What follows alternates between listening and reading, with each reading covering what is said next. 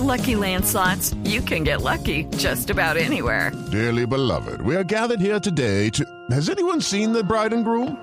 Sorry, sorry, we're here. We were getting lucky in the limo and we lost track of time. No, Lucky Land Casino, with cash prizes that add up quicker than a guest registry. In that case, I pronounce you lucky. Play for free at LuckyLandSlots.com. Daily bonuses are waiting. No purchase necessary. Void were prohibited by law. 18 plus. Terms and conditions apply. See website for details. Cada avance tecnológico, cada innovación es lo hace. ¿Cómo lo hace? ¿Para qué sí lo que viene? La nube. Tecnología e innovación en el lenguaje que todos entienden. Aquí comienza La Nube con Juanita Kremer y W Bernal. Buenas noches, después de dos días sin nube, regresamos con lo mejor en tecnología e innovación en el lenguaje que todos entienden. W, buenas noches. Buenas noches, Juanita, buenas noches a todos nuestros oyentes. Sí, después de deleitarnos con la Copa Libertadores de América, eh, vamos a continuar con la información tecnológica y de innovación que siempre traemos a ustedes a esta hora de la noche aquí en Blue Radio. Sí, señor. Eh, muchas cosas para contarles, sobre todo en tema de medio ambiente y tecnología, aunque no lo crean. Sí, porque muchas veces eh, se ven eh, en las mañanas de las ciudades grandes eh, como una capita de que pareciera una nube gris y hasta hace poco pues eh, una ciudad colombiana estuvo en el ojo del huracán porque estaban diciendo que algo estaba pasando, algo raro, algo distinto por la cantidad de contaminación que se estaba viendo, pero bueno, ya se, se hablará acerca de, de cómo la tecnología también colabora con el medio ambiente. Todo eso y mucho más en esta media hora de radio dedicada a la tecnología y la innovación. Bueno, pero vamos a arrancar con lo que fue tendencia al día de hoy y yo creo que la tendencia más grande que se ha manejado durante el día ha sido la del matrimonio igualitario. Sí. Numeral matrimonio igualitario ha sido tendencia durante el día en diferentes momentos porque la gente sigue haciendo eco de lo que sucedió con la Corte Constitucional aprobando el matrimonio entre parejas del mismo sexo. Esto ha causado pues obviamente mucha tensión entre los que están a favor y los que están en contra porque eh, eh, ambos eh, utilizan el hashtag para poner sus posiciones y eso ha hecho que este numeral esté dentro de las tendencias más vistas o más compartidas el día de hoy en internet. Otra es Sodoma y Gomorra. Sodoma Ah, y Gomorra que tiene que ver obviamente con el matrimonio igualitario. Justamente con lo mismo, pero fue una declaración muy desafortunada en la ciudad de en eh, Colombia ah, por la por uno de los miembros más altos de la iglesia. Esta ha sido tendencia porque obviamente muchísima gente está dándole palo, como se dice, Mm. a este comentario y por eso se volvió tendencia este término. Y sabe que otra cosa que se ha vuelto tendencia eh, ha sido, pues usted sabe que hay una película, una saga de películas que tiene seguidores por montones, que es Rápido y Furioso. Rápido y Furioso que ya va para la octava parte. Ni que hubo eso de película, de verdad. no hay derecho. Yo, yo soy de los que dice, cuando ya una saga es tan larga, es mejor Dejar cambiarle, así. no, cambiarle el nombre. Porque si ustedes siguen agregándole números, la gente dice, 8, bueno, James Bond tiene 24, 25 películas, pero nunca les dicen el número para evitar justamente esa expresión. Pues resulta que la tendencia da porque eh, Charlize Theron se ha, eh, se ha nombrado como la nueva villana que va a participar en la octava película de la saga. Entonces están, eh, están Charlize Theron se prestó para Rápido y Furioso. hablando En serio, de hemos cómo caído muy ella bajo. va a ser la villana de la próxima entrega de Rápido y Furioso Debieron 8. pagarle un billete. Yo solo le cuento de lo que está hablando la gente en internet. Y hay muchísimos fanáticos de Rápido y Furioso 8. Eso, entre otras tendencias, fueron las más representativas del día de hoy aquí en eh, la nube. Y con esto empezamos. Escuchas La Nube en Blue Radio. Esta es Blue Radio, la nueva alternativa. Es el momento de salir del trabajo y muchos deben ir a estudiar. No importa. Vamos, ánimo, que cada vez está más cerca de lo que quiere. Banco Popular. Somos Grupo Aval.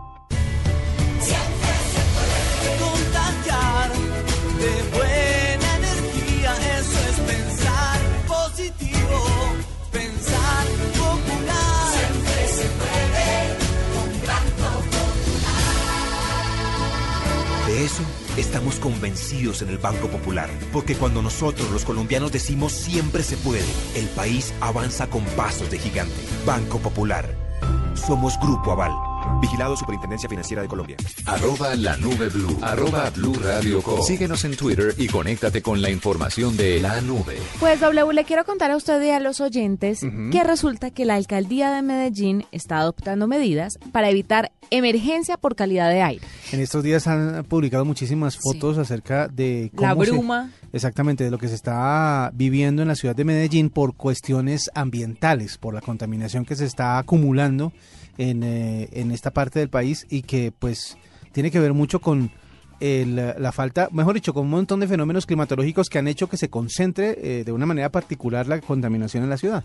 Pues resulta que la alcaldía de Medellín y también todos los paisas están contando con herramientas tecnológicas para reportar esos vehículos que están contaminando el ambiente en la ciudad. Y Juan Esteban Martínez, que es el secretario de Movilidad de Medellín, nos va a contar un poquito más sobre eso. Juan Esteban, bienvenido a la nube. Hola, muy buenas noches para todos, un cordial saludo y pues qué rico estar con ustedes en este espacio. No, qué bueno que nos acompañen sobre todo porque esta es una medida tecnológica que puede ayudar no solamente a Medellín, sino a otras ciudades, porque recuerde usted, W, que cuando empezó el año aquí en Bogotá veíamos también una bruma y todos decíamos, ve tan nublado que está, y resulta que era el mismo fenómeno que se está viendo en Medellín. Exactamente. O sea que se puede extender. Cuéntenos un poquito, Juan Esteban, de qué se trata la herramienta tecnológica.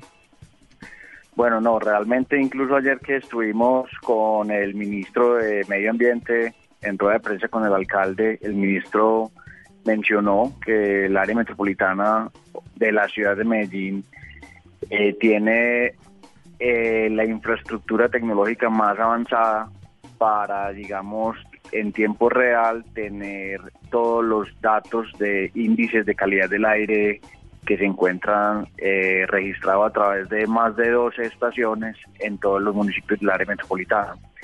Y es esto lo que nos ha permitido monitorear y en tiempo real tomar decisiones en materia de tránsito para bajar esa contaminación y apoyar a digamos a la reducción de las emisiones. Esto es un problema de salud pública que nos preocupa bastante y que gracias a esta tecnología podemos actuar en tiempos cortos.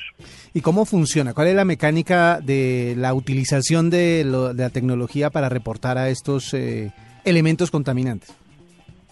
Pues realmente son unos, unos pues no soy experto en, en, en asuntos ambientales, pero lo que el conocimiento me permite decirles es que son unas estaciones que miden diferentes tipos de componentes de fuentes móviles y fuentes fijas.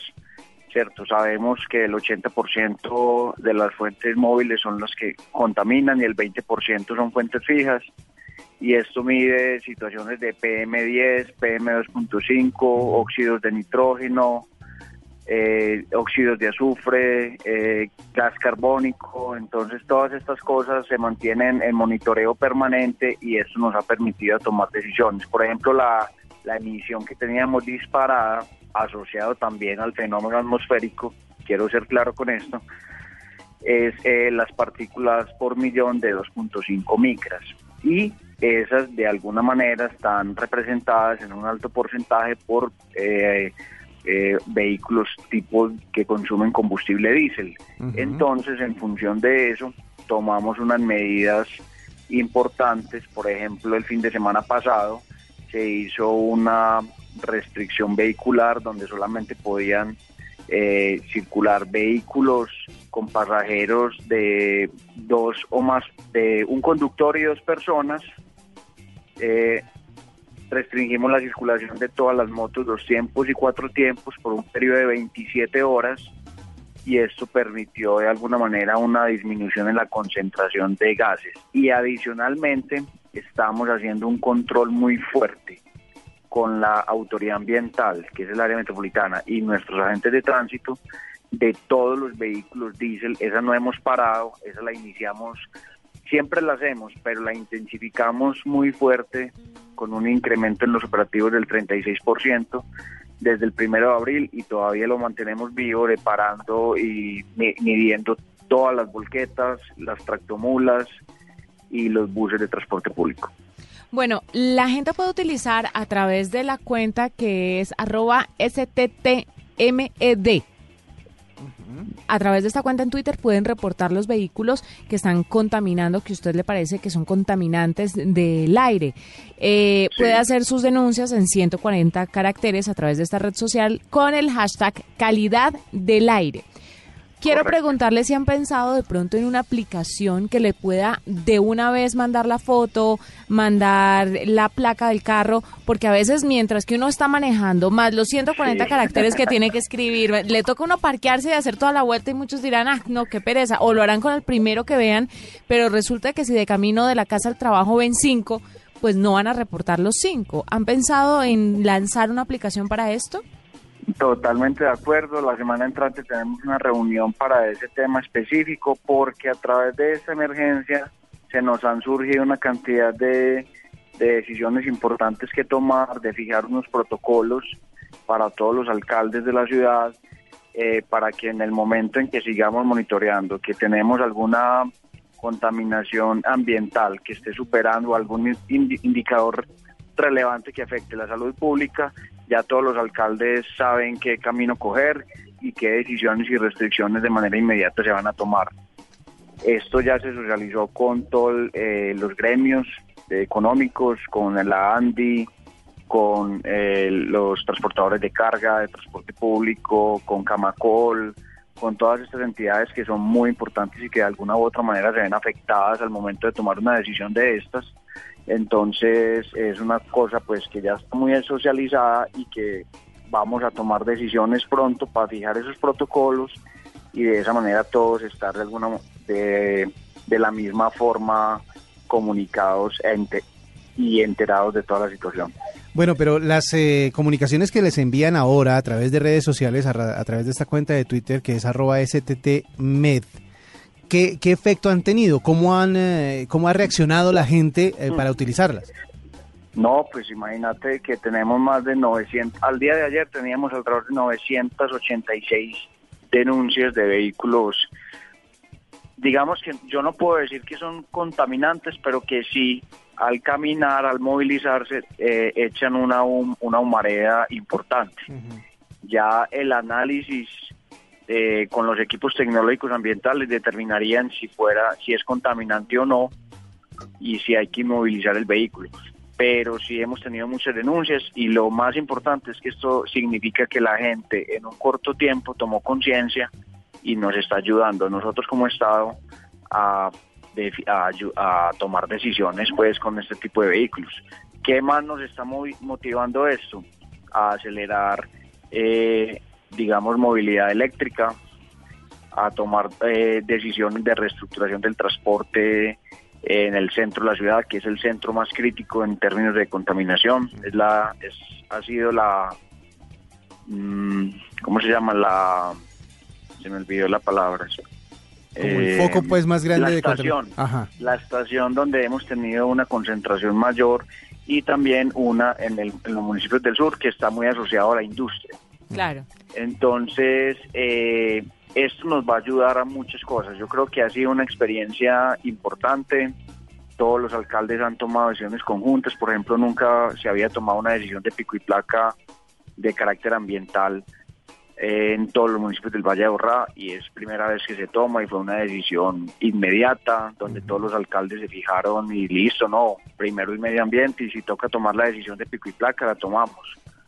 Entonces ha fortalecido muchas cosas, ha, ha generado mucha experiencia y yo creo que vamos a terminar de desarrollar unos protocolos importantes para garantizarle una salud a la gente y un ambiente adecuado. Claro, fantástico. Juan Esteban Martínez es el secretario de Movilidad de Medellín. Gracias por estar con nosotros en la nube y W. Queda claro una vez más que las redes sociales y la tecnología ayudan muchísimo a la cotidianidad. Cuando usted se iba a imaginar que una persona podía reportar este tipo de situaciones eh, a la Secretaría de Movilidad directamente, por ejemplo? No, y es eh, curioso porque yo había conocido el tema de los pico y placa ambientales en Chile, porque Santiago de Chile es una ciudad que se contamina muy fácilmente, dado que está metida entre montañas, entonces Claro. el aire no circula mucho, que es algo parecido a lo que le pasó a Medellín, porque la- el fenómeno fue justamente que se concentró la, la contaminación porque el aire no se no hacía que se moviera. Bogotá tiene la particularidad de que tiene solo montañas a un lado, al otro lado pues la meseta eh, se descuelga, o sea que el aire sí puede circular y por eso es que no se ve durante todo el día la contaminación. Pero lo más importante de esto, a- continuando con lo que usted decía acerca del compromiso que tiene la gente, es ver cómo la gente se apersona del ambiente de su ciudad.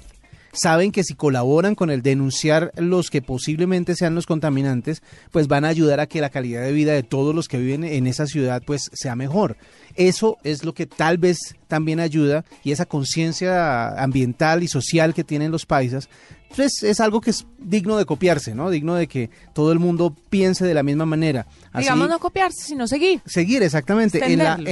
en, en- en Bogotá, por ejemplo, en Cali, en eh, Barranquilla, en Bucaramanga, en muchas ciudades en donde la gente ve que puede pasar algo parecido si no se toman eh, precauciones desde ahora, pues deberían empezar también a buscar maneras de que la tecnología los ayude a reportar casos que puedan eh, alterar el medio ambiente. Y este ejemplo de Medellín es muy bueno para seguir. Bueno, ahí lo tienen para que sigamos el ejemplo con la tecnología. Esta es la nube de Blue Radio. Lo que te da energía. Lo que eleva tus ganas. El fútbol. Todo el fútbol está en Blue Radio. Con Tomémonos un tinto. Seamos amigos. Café Águila Roja. Las deportivas. Su red. Juega y gana millones facilito. Banco Popular. Este es Banco. Lo que impulsa tu corazón. Las emociones. La alegría están en Blue Radio. La nueva alternativa. Se vive en Blue Radio. Arroba la nube blue. Arroba blue radio com. Síguenos en Twitter y conéctate con la información de la nube. ¿Cuál cree usted, W, que es el mayor olvido de un padre de familia? O madre, Oye, yo, yo he conocido muy olvidadizos. De hecho, conozco a alguien que se le olvidó el hijo en el carro. en serio. En serio, que se lo llevó y lo tenía que llevar a la, a la guardería, que no era rutinario que lo llevara a la guardería. Entonces un día le dijeron, lo, de- lo debes llevar hoy. Él cogió y lo puso en la sillita, en el asiento de atrás, como se debe, con el cinturón, con todo. Arrancó y se fue para la oficina. O sea, se le pasó el Se le pasó que el hijo estaba otro. Llegó a la oficina y parqueó y se bajó y se fue. Y alguien le dijo cuando, cuando él ya estaba en la oficina, alguien, oye, vi a tu bebé en el carro divino. Y entonces, Le salió corriendo. ¿Pero cuánto tiempo lo dejó en el Como carro? 20, como 15 minutos. ay, pobrecito, sin aire y sin nada, calorándose, y el niño estaba bien. No, estaba bien, no le pasó nada. Pero por eso digo, si me pregunta por padres olvidadizos, creo que tengo el papá de todos. Pues mire, no es solamente ese que usted conoce. A muchos padres se les olvida el hijo en el carro. Ah, sí. Cuando van a hacer, a las mamás, por ejemplo, cuando van a hacer compras en el supermercado o cuando se van, es, es normal, a veces, pues no es normal. Lo que pasa es que a veces se llenan tanto la cabeza de cosas que al final de cuentas como que se les olvida lo más importante que es el niño atrás y como ellos por lo general cuando uno los pone en el carro se duermen, entonces no hay sonidos, no hay nada. Pues resulta que hay una pequeña compañía estadounidense que comenzó esta semana una campaña de financiamiento eh, de crowdfunding para reunir alrededor de 50 mil dólares para crear una alarma, un dispositivo que alerta a los padres cuando han dejado a su niño o niña en el carro. Entonces la idea es que este aparatico va a funcionar con unos sensores que se instalan en la silla en la que debe ir el niño, porque recordemos que por ley los niños tienen que ir en una silla especial Sí, hasta muy grandes. sí, sí. sí. Eso no es que al año usted lo baja de la silla y lo pone en el asiento de adulto, no, señor. El niño tiene que ir hasta grande en un asiento especial. Entonces los sensores se instalan aquí, están directamente conectados con el celular o de los papás o del cuidador. Puede ser una niñera, puede ser la abuela, puede ser un tío, una tía, lo que sea. Entonces, eh, los sensores lo que hacen es monitorear el peso y la respiración de los niños. Cuando el niño se queda en el carro y el, y el sensor detecta que el, el carro está cerrado y que usted salió del vehículo Ajá. y detecta que el niño todavía está en la silla, lo que hace es enviar una alarma directamente a su celular para alertarlo y que por favor vaya y saque al niño del carro. Por este tipo de olvidos han ocurrido tragedias gravísimas. Sí, es verdad. Los niños mueren asfixiados. El sol también juega un papel muy importante en este tipo de tragedias que no solamente pasa con niños, sino con perros también. Lo que pasa es que a los niños les están poniendo obviamente más cuidado, Como debe ser. pero como debe ser, pero también a los animales no hay que olvidarlos en los carros. Entonces ahí lo tienen para esos padres olvidadizos. Excelente regalo para todos aquellos. Voy a hablar con, con, con mi amigo para que... No me para no- que lo compre. Asumo que no le contó a la esposa. Ah, ah, no, sí le contó después, pero obviamente. Y con- casi lo traga no, vivo. No, no, no, no, el regaño todavía debe estar resonándole en los oídos. Claramente. Ahí tiene mi tecnología. Bueno, le cuento una chisme, se filtró el eh, mm, diseño más reciente de la más reciente terminal de Samsung, el Galaxy Note 6, para los que son fanáticos de la marca y para los que siguen esta, esta línea de teléfonos, después del, del Galaxy S7 y S7 Edge, que son los de moda actualmente en, en nuestro país, por ejemplo, ya se anuncia el lanzamiento del Note 6. Dentro de las cosas más raras que va a tener es, número uno, que va a ser resistente al agua, cosa que no tenían sus antecesores, pero además va a tener algo que es interesante, es el lector de iris. Usted sabe que muchas veces se piensa en la seguridad de los eh, teléfonos, porque ah, por eso fue que crearon el, el tema de la- del lector de huella para poder mantener eh, la seguridad más allá de lo que se prevé. Pero ahora se puede tener el iris de los ojos, por si usted no quiere usar la huella o el patrón de desbloqueo, puede utilizarlo para bloquear y desbloquear su Galaxy Note 6. Esa es una tecnología que está desarrollando Samsung desde hace rato y es posible que llegue obviamente a otros aparatos, a otros eh, terminales de otras marcas, pero esa es como la novedad más grande que va a tener. Usted lo va a desbloquear con sus ojos. Esta es la nube de Blue Radio. Esta es Blue Radio, la nueva alternativa. Es el momento de salir del trabajo y muchos deben ir a estudiar. No importa. Vamos, ánimo, que cada vez está más cerca de lo que quiere. Banco Popular. Somos Grupo Aval.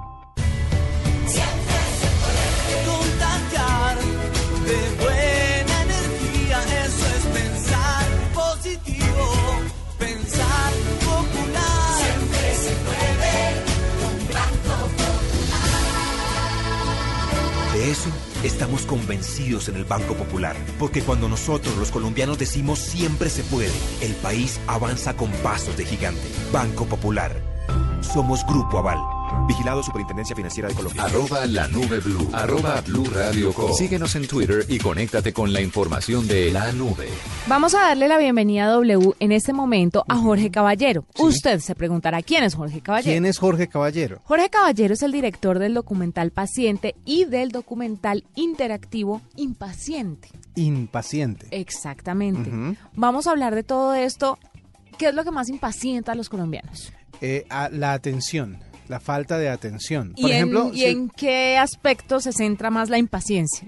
¿En la falta de atención en qué área? eh, en servicio, o sea, cuando por ejemplo uno llama a alguna línea de servicio al cliente, cuando uno llega a algún al sistema de salud, por ejemplo, el sistema La de salud. salud. es tremendamente complicado. Claro, porque si uno está en una situación eh, riesgosa para, para su vida o Sí. en una situación en la que se siente maluco, en la que se siente enfermo, pues obviamente la impaciencia llega mucho más rápido a la hora de esperar. Es cierto.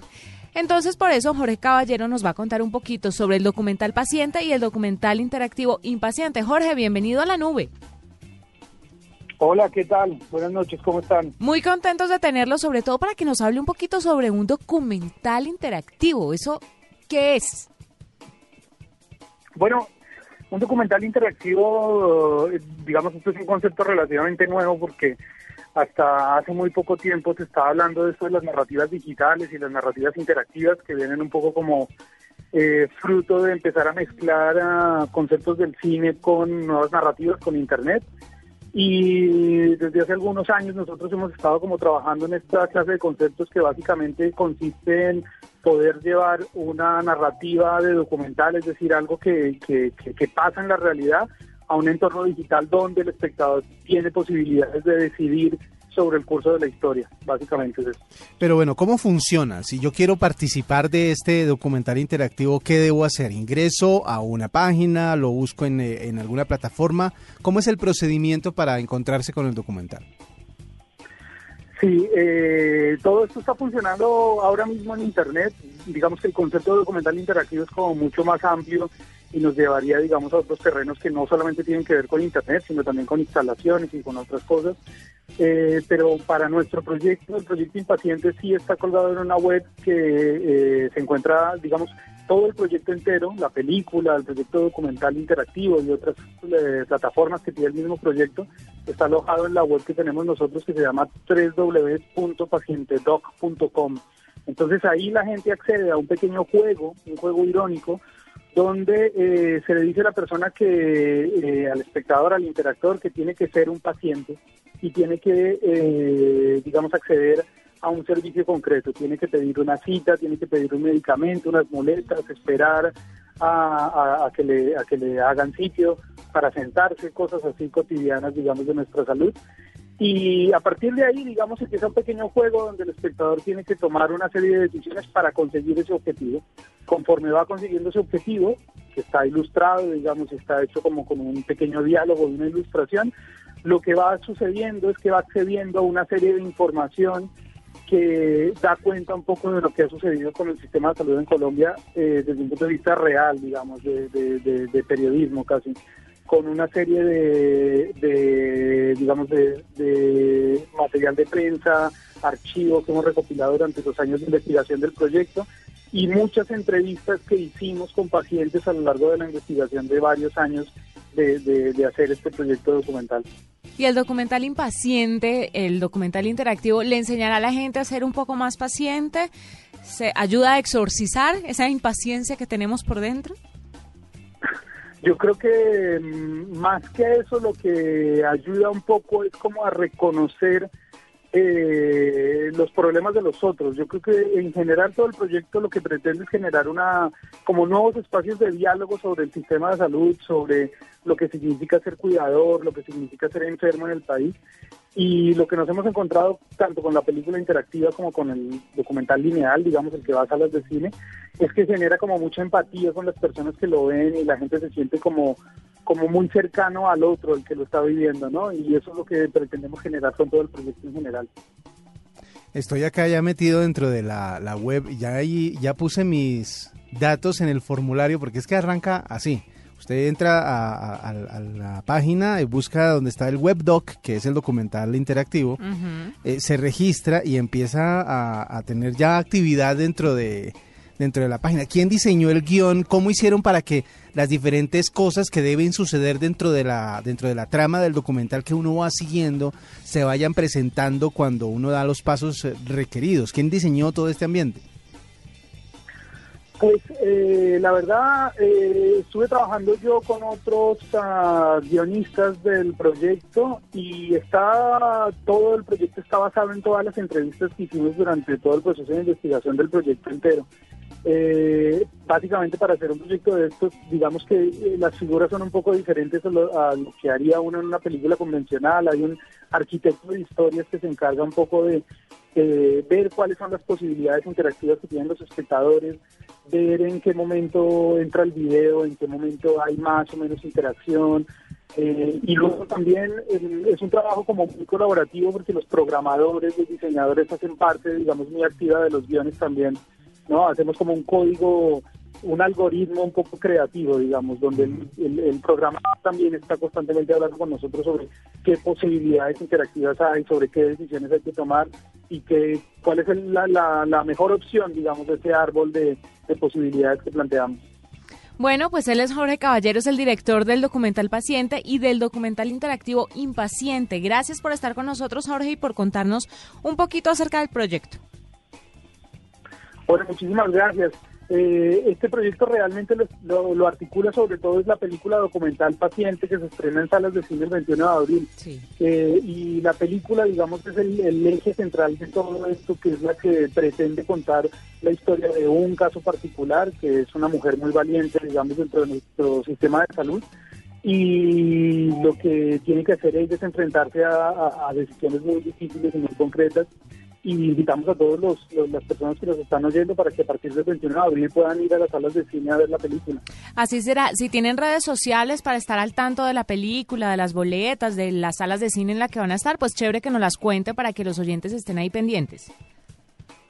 Pues sí, eh, la web donde se aloja todo eh, es www.pacientedoc.com y en las redes sociales también nos encuentran con el nombre de Paciente Doc. Perfecto. Así es, estaba yo terminando de navegar aquí, ya voy en la tercera enfermera y en el cuarta, la cuarta llamada al mismo médico. O sea, así es bastante real, bastante cercano a la realidad. Eso que no he seguido el guion como debe ser, pero sí está bastante, bastante cercano a la realidad de este documental. Para que lo vean en salas de cine, la película que se llama Paciente próximamente.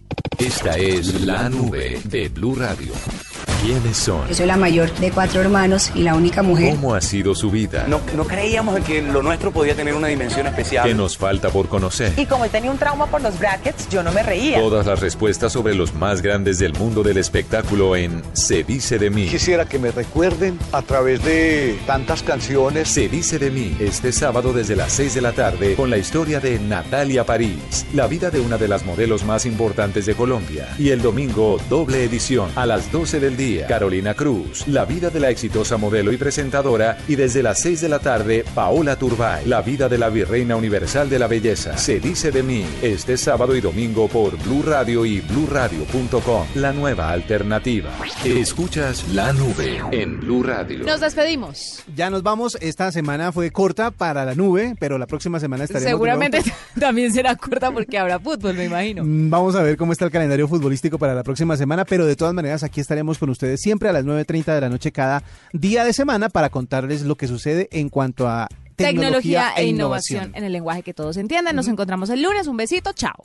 Hasta aquí la nube. Los avances en tecnología e innovación de las próximas horas estarán en nuestra próxima emisión. La nube. Tecnología e innovación en el lenguaje que todos entienden. La nube por Blue Radio y bluradio.com. La nueva alternativa.